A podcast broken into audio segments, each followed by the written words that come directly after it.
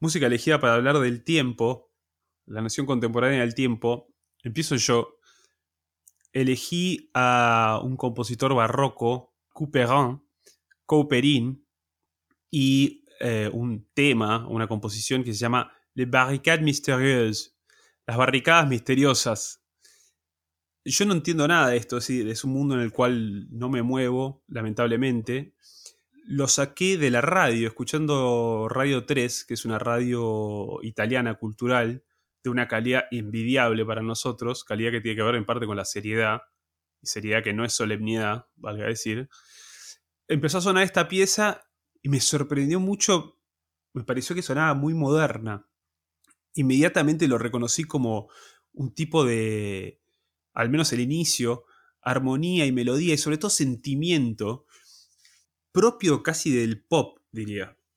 Eh, y me llamó mucho la atención y me puse a investigar.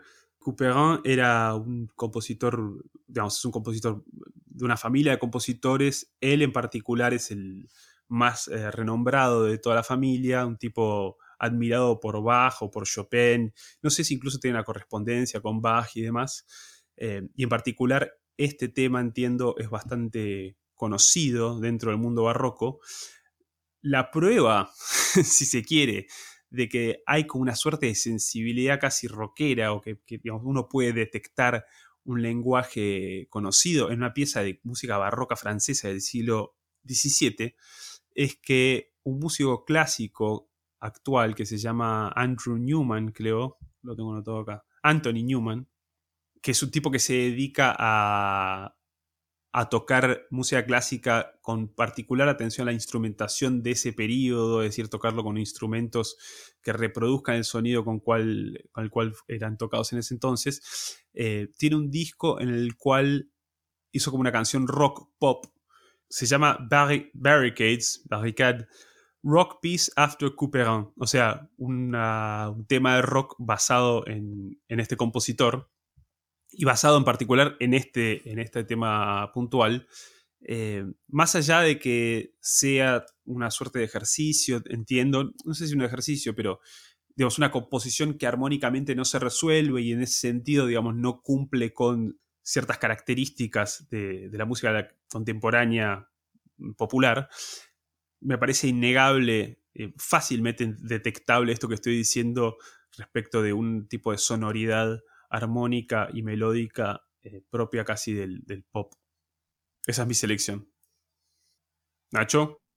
Un poco en la línea y un poco no en la línea que decía Ale, o para trazar el arco desde ese barroco a la contemporaneidad, yo elegí a Ligeti y una obra que se pueden pensar muchas obras de él desde mi punto de vista porque él trabajó mucho con eh, la idea de un tiempo eh, de alguna manera ilusorio, ¿no? Un tiempo que no es el tiempo real, o sea, crear algunas ilusiones eh, sonoras. Entonces, tiempos que parecen muy rápidos, pero están hechos con movimientos muy lentos o muy simples, superpuestos.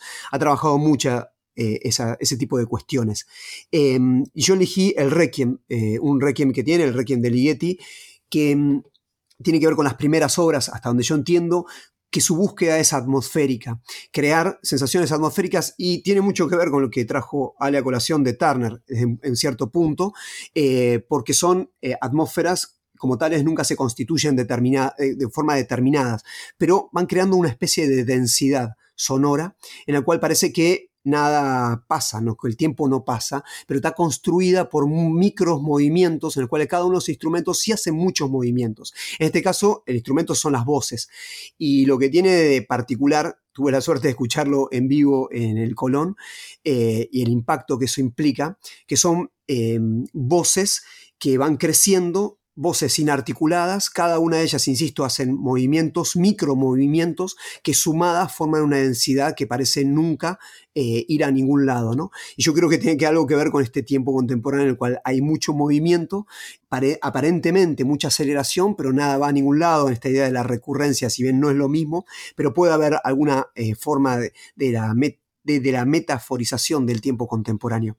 Y una particularidad más que creo también se pueda leer ahí, que habitualmente, el, desde mi punto de vista, el requiem es un tipo de género en el cual los vivos, de alguna manera, cantan a los muertos. Y este requiem tiene la particularidad de que parece que son las almas de los muertos las que están cantándole a los vivos, y es algo también del tiempo contemporáneo en el sentido de que eh, en esta idea de una afirmación absoluta de la vida, eh, pareciera ser que no hacemos más que vivir los tiempos de, los muertos, ¿no? Es decir, tiempos pasados que parecen nunca... Eh, eh, finalmente nunca los vivos entierran a los muertos. Son los muertos los que entierran a los vivos en cierta manera y es un tiempo que parece que nunca podemos superar. Y esta idea que hemos hablado en el programa de la modernidad eh, tardía, una modernidad nunca superada y que estamos siempre ligados a ese tiempo que a su vez evoca a, todos los tiempos pasados, irreductibles, me parece que en esa obra también parece eh, darse esa, esa, posibilidad. Perdón, Ale. No, no, perfecto. Por último. Mi elección es más modesta. Eh, es un tema de los Rolling Stones. Time is on my side. Más modesta, más explícita y más torpe también. Pero me gusta, eh, me gusta por, supuesto, bueno, lo, lo, que declara desde el título, ¿no? Este, la idea de que el tiempo está eh, de su lado, pero sobre todo me gusta pensarla en el sentido de que es el tiempo mismo el que este, tiene, tiene las cartas, por decir así. El, espíritu de la letra es el de una canción romántica, ¿no? La de un tipo, Mick, que le dice a su amante que aun cuando ella dijo y dice que querría irse y que querría no volver, va a volver, ¿no? No tiene alternativa sino la de volver. Este, a mí me gustaba pensarla, en cambio, en el sentido de lo que dijimos antes, ¿no? De, de esta inevitable, por decir así, o esperemos evitable, nostalgia por tiempos pasados, es decir, de esta voluntad nostálgica de escaparle al tiempo mismo, ¿no? Y, el, tiempo mismo como un tiempo que este, inhabilita, por decir así, en su retorno, en su densidad, esa misma nostalgia, ¿no? Este, la idea de que puede haber un tiempo fuera del tiempo, por decir así. Puede haber un tiempo que es el tiempo del paraíso perdido, ¿no? Em, en ese sentido me gustó pensar esta canción. No sé si fui claro.